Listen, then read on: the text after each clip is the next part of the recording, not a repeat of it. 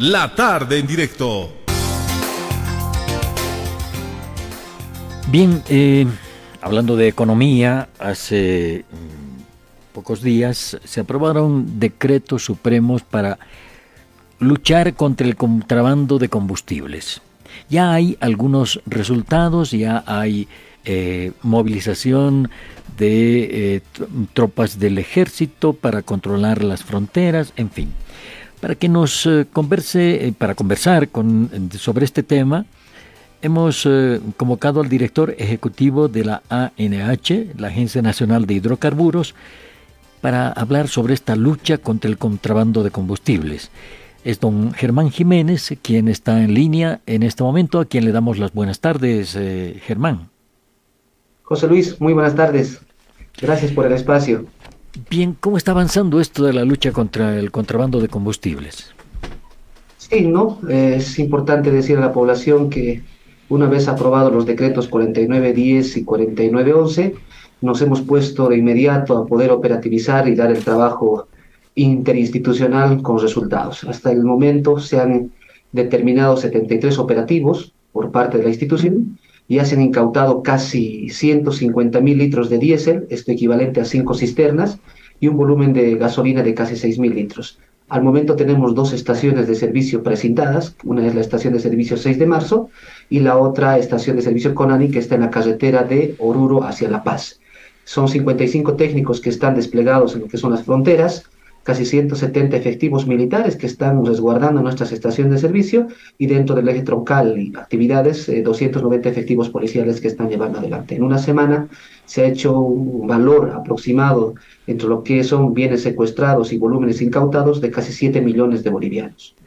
Eh, eh, Germán, no sé si tiene el dato. Usted nos habla de 150 mil litros de diésel incautados, 6 mil litros de gasolina. ¿Cuál es la cantidad que ustedes calculan salía o sale todavía del, del país respecto a esto, a este número que han incautado? ¿Era mucho más? Eh, ¿Ustedes tienen ese dato? José Luis, una vez eh, iniciado la política del control eh, lo que es la lucha contra el contrabando de nuestros carburantes, tuvimos que realizar un análisis importante, ¿no? Y este análisis ahorra, arroja los datos de que para la gestión 2023 tenemos que generar un ahorro de casi 300 millones de litros. Esto es en valor monetario de casi 250 millones de dólares que aporta la subvención, importante este dato, y de casi una disminución del 7%. Esto es dentro del eje troncal, no dentro de lo que son los departamentos que no corresponden a las estaciones de servicio de frontera. Y en frontera es el plan soberanía. Dentro del plan soberanía se pretende disminuir una cantidad de 26 millones de litros con, una, con un ahorro para el Estado de casi 100 millones.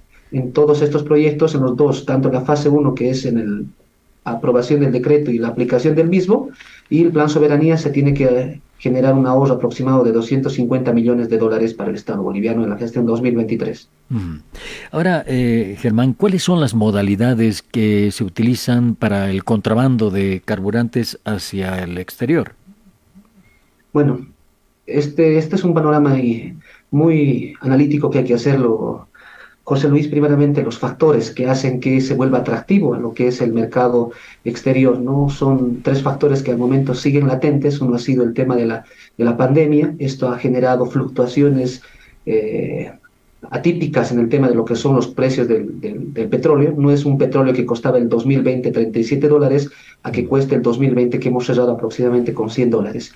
Y hoy, hoy 20 de abril, el barril de petróleo está a 79, 80 dólares el WTI, ¿no? Entonces, son diferentes eh, precios que han generado de que repercuta esto en lo que es la importación de carburantes, ¿no? El otro ha sido la afectación por el tema de la guerra entre Ucrania y Rusia, que hace que la disponibilidad de, de carburantes en el mundo se vea muchas veces restringida.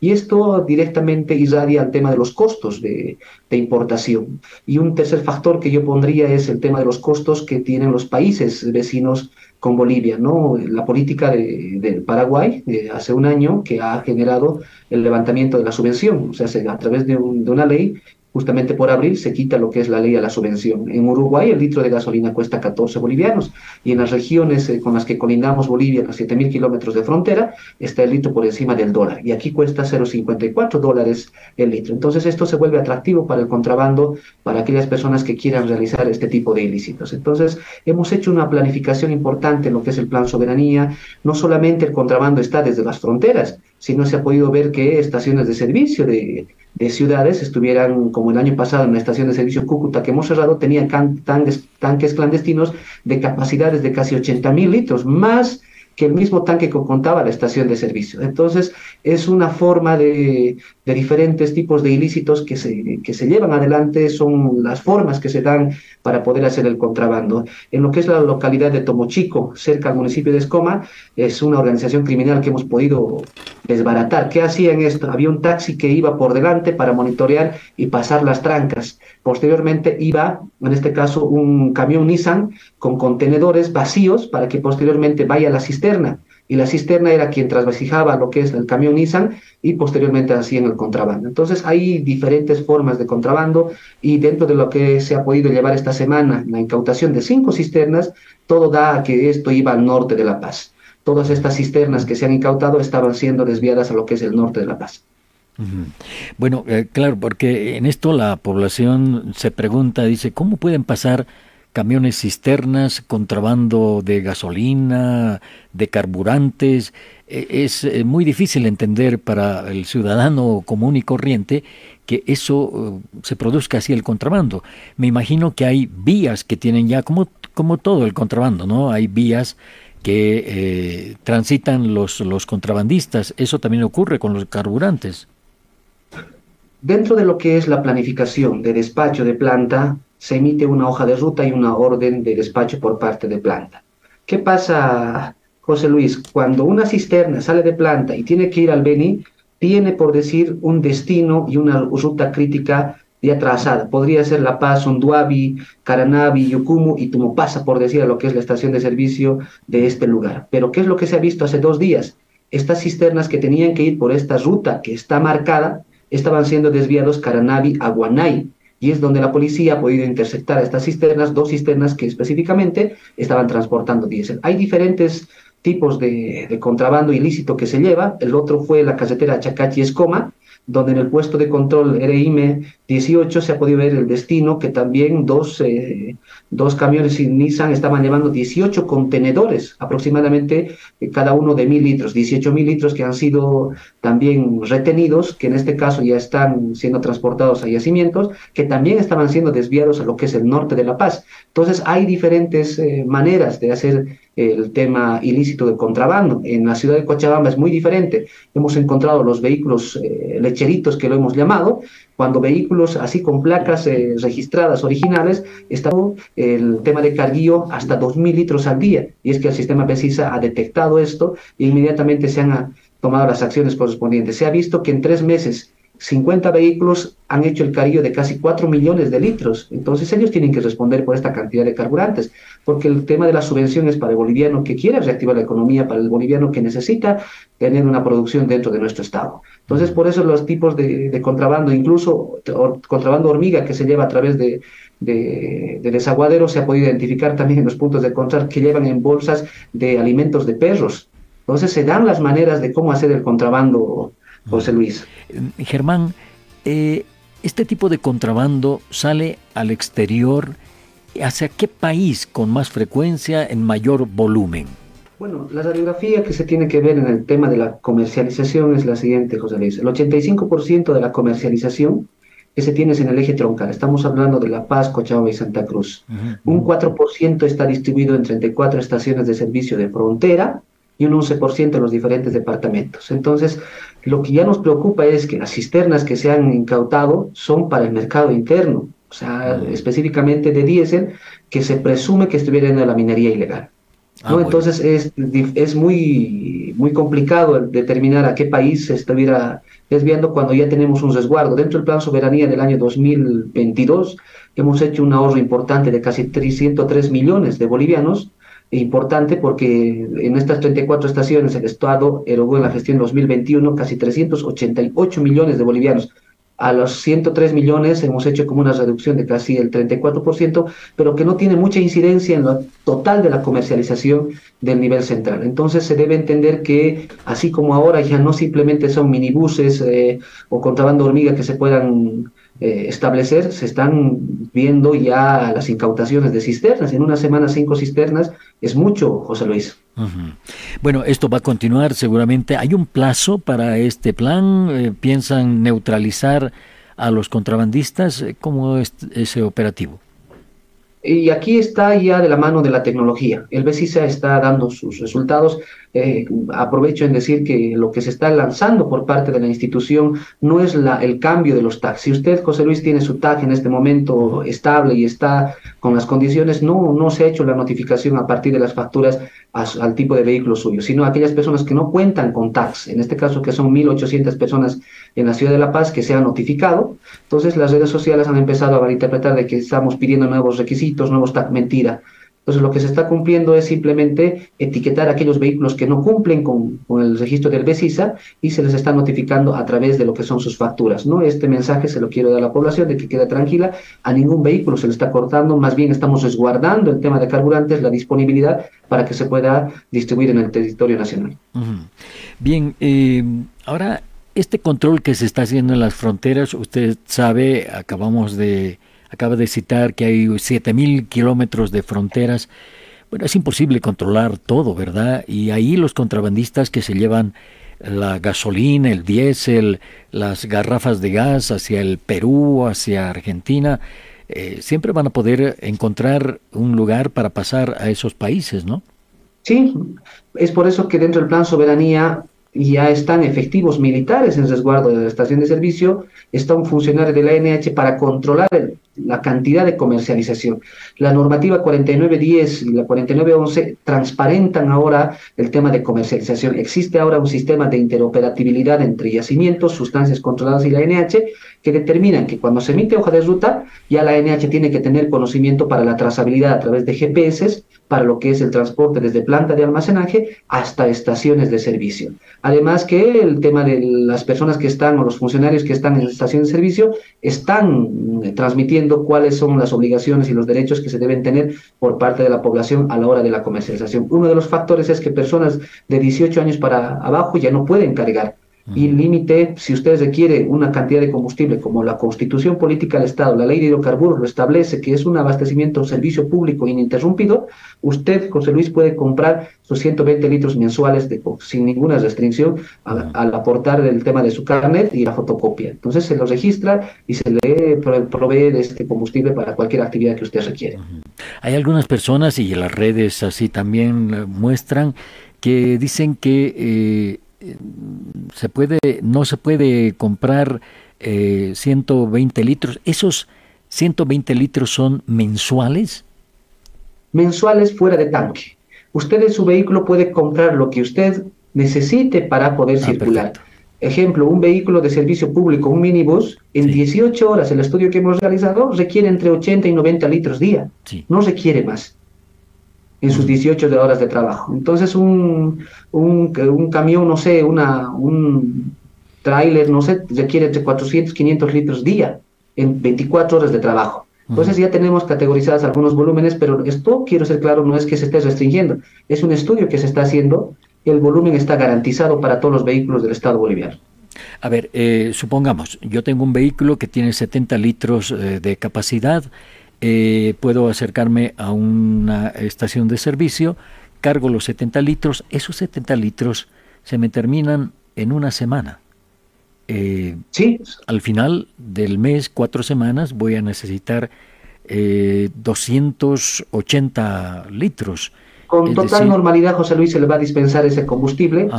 los 120 litros son para aquellos que se quieren fuera de tanque. En bidón. Para actividades domésticas. En bidón, ¿verdad? Los que en bidón. cargan en bidón.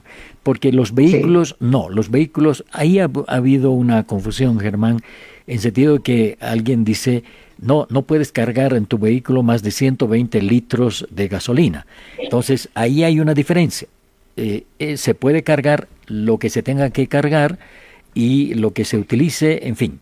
Eh, y, por ejemplo, para un viaje. Y lo que sí tiene un límite, son 120 litros eh, que se llevan fuera del tanque en bidón para que la figura sea más clara. Cuando va alguien a, la gasolinera y se hace cargar un bidón de 5 litros, ese bidón puede volver y volver y volver hasta 120 litros mes, ¿verdad? Así es, y 120 litros es el límite máximo y personas de 18 años. ¿Qué se ha identificado? Se han identificado clanes familiares que iba el, bebé, la mamá con el carnet y compraban toda la familia diariamente y se dedicaban al tema de contrabando. Esto no puede ser. Primeramente, que las personas de 18 años son los que portan el tema de la licencia de conducir y son las personas que deben requerir este combustible. Y 120 litros que deben ser mensuales para actividades domésticas, José Luis. Ahora hay un tema en esto, Germán, y hablando abiertamente, esto ocurría desde hace muchísimo tiempo, porque el cambio fijo que tenemos acá del dólar en relación al boliviano más la subvención ha hecho que el litro de gasolina siempre sea 3.72 o 3.74 el, el litro y ese eh, precio se ha mantenido mucho tiempo. En cambio, afuera, porque oscilan dependiendo de la cotización del barril de petróleo y todo eso, el, precio de la gasolina sube y baja de acuerdo a esa cotización. Eso pasa en países vecinos y también en Estados Unidos. Eh, y entonces, eh, cuando el precio está más alto afuera es cuando más se hace contrabando porque hay mucha más ganancia, incluso cuando está bajo. Solo hubo una oportunidad año 2016 o 17 que bajó tanto el barril de petróleo que el precio se igualó casi, casi con el precio de 3.74 y creo el litro eh, en Estados Unidos, el litro costaba 4 bolivianos, pero después eso cambió y nuevamente hoy, como decía hace un ratito, eh, afuera el litro de gasolina cuesta 7 bolivianos, entonces ahí está el negocio. Pero eso ocurría hace mucho tiempo, ¿no? Sí, primeramente que Bolivia está dentro de los 15 países con menor costo de, de precio en el tema de la gasolina en el mundo, ¿no? Está en ese top de los casi 195 países, está en el 15 con los menores costos. Hay países como Chile, José Luis, que tienen el sistema desregulado. ¿Qué quiere decir? Tienen bandas de precio. Pueden tener una gasolina entre 10 y 12 bolivianos, por decir, en una estación de servicio, se me, se me imagina. Pero son países desregulados, igual que en el Brasil, ¿no? Tienen sus diferentes costos. Pero en Bolivia es un, es un precio estable, fijo, de 3,72, 3,74. Bien, claro, eh, todo esto se produce cuando hay gente que quiere hacer negocio y hace negocio, cuando hay contrabandistas, en fin, es una situación muy difícil. Ahora, el eh, país importa diésel, importa gasolina. Importa al precio que está afuera, al precio que se cotiza afuera, ingresa esa gasolina al país y el gobierno subvenciona esa gasolina. Hay quienes critican, hay quienes critican esto, Germán, y dicen, bueno, aquí llega, cuesta un montón de plata, se le entrega a los contrabandistas, es un decir, ¿ya? Y los contrabandistas venden ese, esa gasolina para, barata que al gobierno le cuesta mucha, mucha plata. ¿Por qué no se diferencia el precio de gasolina para quienes eh, eh, no son eh, transportistas, por ejemplo, y para quienes son vehículos particulares? Al final y al cabo, uno, un dueño de vehículo particular ¿Qué va a hacer si le suben el precio del litro a 5 pesos? ¿Por qué no se hace esa, esa forma de vender la gasolina o el diésel? Las 558 estaciones con las que contamos tienen un precio regulado. La NH mensualmente, el primer día de cada mes, eh, establece los precios y cotizaciones que se tienen que tener. Hoy día nuestro precio internacional eh, en el mercado interno está casi por encima de los 9 bolivianos, ¿no? Entonces son dos tipos de precios que se tienen, el precio internacional y el precio nacional, ¿no? El precio nacional es el que se le vende en las estaciones de servicio porque la Constitución, la ley establece que este servicio tiene que ser prestado de manera ininterrumpida, un servicio continuo en todo lo que es el territorio nacional. Bueno, eh, pero vuelvo a la pregunta, Germán, y disculpe que insista. Eh, se importa a 9 bolivianos el litro de gasolina, supongamos, se vende a 3.74 y los contrabandistas aprovechan eso y sacan su tajada de algo que está gastando el gobierno y que no debería ser así, ¿no? Es así, pero es por eso mismo que cisternas que tenían sus hojas de ruta totalmente originales y cumplían con todas sus, eh, las condiciones estaban siendo desviadas. Entonces el, el tema del, sistema GPS también está funcionando ahora que hemos instalado, José Luis, y va a haber diferentes mecanismos para controlar. Entonces eh, los sistemas BESISA también en las estaciones de servicio están mostrando ahora los resultados, estamos eh, capturando vehículos que están cargando por encima de lo permitido diariamente que se podría generar, no puede cargar un minibús más de mil litros al día. Eso es intolerable, ¿no? Para poder ver cómo, cómo, cómo estas personas se dedican a lo que es el micro eh, tráfico de lo que es el tema de combustibles. Entonces, son políticas que estamos iniciando. Las políticas eh, a través de estos decretos intensifican el tema de control, dan mayor cobertura en el tema interinstitucional de control entre todas las instituciones. En la última, Germán, ¿ustedes han considerado, se ha considerado ahí en la ANH o en el gobierno, en el Ministerio de Hidrocarburos, eh, el diferenciar el precio de, de los combustibles? Eh, por ejemplo, para los vehículos particulares subir el precio de la gasolina, para los vehículos del transporte público mantener en 3.74 el precio de la gasolina, para los agroindustriales que utilizan grandes cantidades de combustible, el diésel sobre todo, eh, subirles el, precio o, mantenerlo. ¿Han considerado esa posibilidad? Bueno, ustedes recordar que el presidente, en el mensaje que dio la anterior semana, estableció que la subvención no se toca, los precios están estables de nuestros carburantes y es un tema que, que se está trabajando así. No, no queremos generar ninguna susceptibilidad a la población, más al contrario, darle la garantía y pedirle que también ellos sean parte de esta lucha contra el contrabando. Ah, perfecto. Eh, bien, Germán, le agradecemos por los datos que nos ha brindado. Usted sabe que este tema es muy complejo, muy difícil y se especula mucho eh, alrededor de lo que significa la subvención, el precio, en fin, por eso mm, lo mejor es hacer esto, conversar, hablar, aclarar. Así que yo le agradezco muchísimo por esa disposición y por los datos que nos ha brindado. Muchas gracias, José Luis. Muy amable.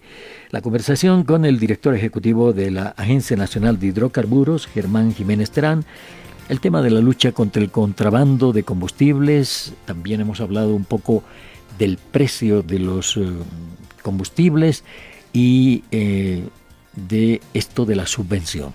Y al final de esta entrevista, el, director ejecutivo de la ANH nos dijo que la subvención no se toca tal como dijo el presidente Luis Arce hace una semana o un poquito más en una entrevista televisiva.